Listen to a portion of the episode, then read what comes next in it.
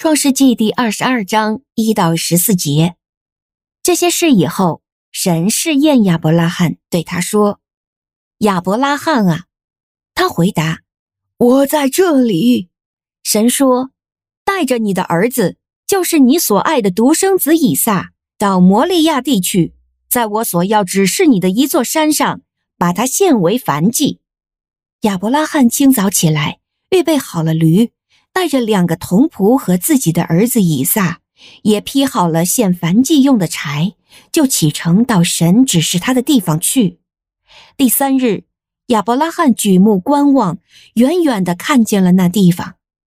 亚伯拉罕对他的童仆说：“你们和驴留在这里，我与孩子要到那边去敬拜，然后回到你们这里来。”亚伯拉罕把献燔祭的柴放在他儿子以撒的身上，自己手里拿着火与刀。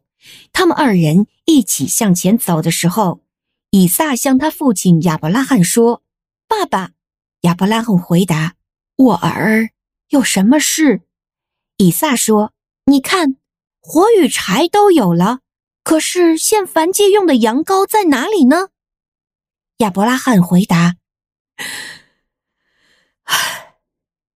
我儿，神自己必亲自预备献燔祭用的羊羔。于是二人继续一起前行。他们到了神指示他的地方，亚伯拉罕就在那里筑了一座祭坛，摆好了柴，捆绑了自己的儿子以撒，就把他放在祭坛的柴上。亚伯拉罕伸手拿刀要宰杀自己的儿子的时候，耶和华的使者从天上呼叫亚伯拉罕说：“亚伯拉罕，亚伯拉罕。”亚伯拉罕回答：“我在这里。”天使说：“不可在这孩子身上下手，一点儿也不可害他。现在我知道你是敬畏神的了，因为你没有留下你的儿子，你的独生子不给我。”亚伯拉罕举目观望，看见在后面有一只公绵羊，两脚扣在稠密的小树丛中。亚伯拉罕就去取了那只公绵羊，把它献为燔祭，代替自己的儿子。亚伯拉罕给那地方起名叫耶和华以勒，直到今日，人还说，在耶和华的山上必有预备。您现在收听的是天赋爸爸说话网。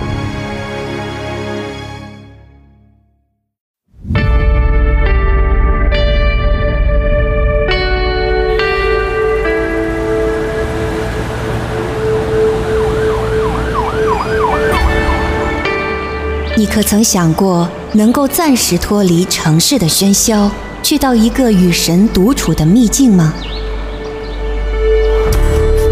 今天就不再是个梦想，因为现在神已经在这里等你了。邀请您与张静传道一起来享受接下来的静谧时分。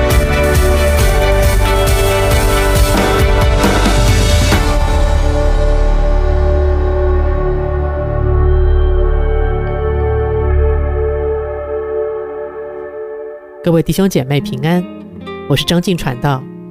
这次我们读的经文已经来到了创世纪第二十二章一到十四节。对于信主比较久的弟兄姐妹来说啊，今天经文中的记载你们应该并不陌生吧？就是神吩咐亚伯拉罕将他的独生子，他所珍爱的以撒，在神指定的地方当成燔祭献给神。即使这件事情到最后我们知道，因为神的作为和安排。以撒并没有真的被杀来献上，亚伯拉罕也从神得了应许和安慰，但是这段过程呢、想必还是有难以想象的惊心动魄、挣扎和痛苦。每次我读到这段经文，最让我触动的，就是亚伯拉罕默默为了献祭做了一切的准备，然后带着儿子往向神献祭的山上走去。经文中说，他们走了三天，到了第三日，亚伯拉罕举目远远地看那地方。我总会想，在这个时候，他的心中在想什么呢？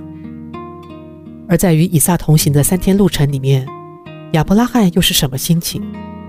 他始终没有向儿子透露神献祭的吩咐。然而，他会不会也曾经在内心不断地向神恳求，不断地和想回头的念头用力挣扎呢？这个他独有的真爱的孩子，是神按着给他的应许赐下的，使亚伯拉罕更知道也更相信神为自己必然有最好的安排。同时，我想这也使得亚伯拉罕相信神为他的孩子以撒必然也有最好的安排。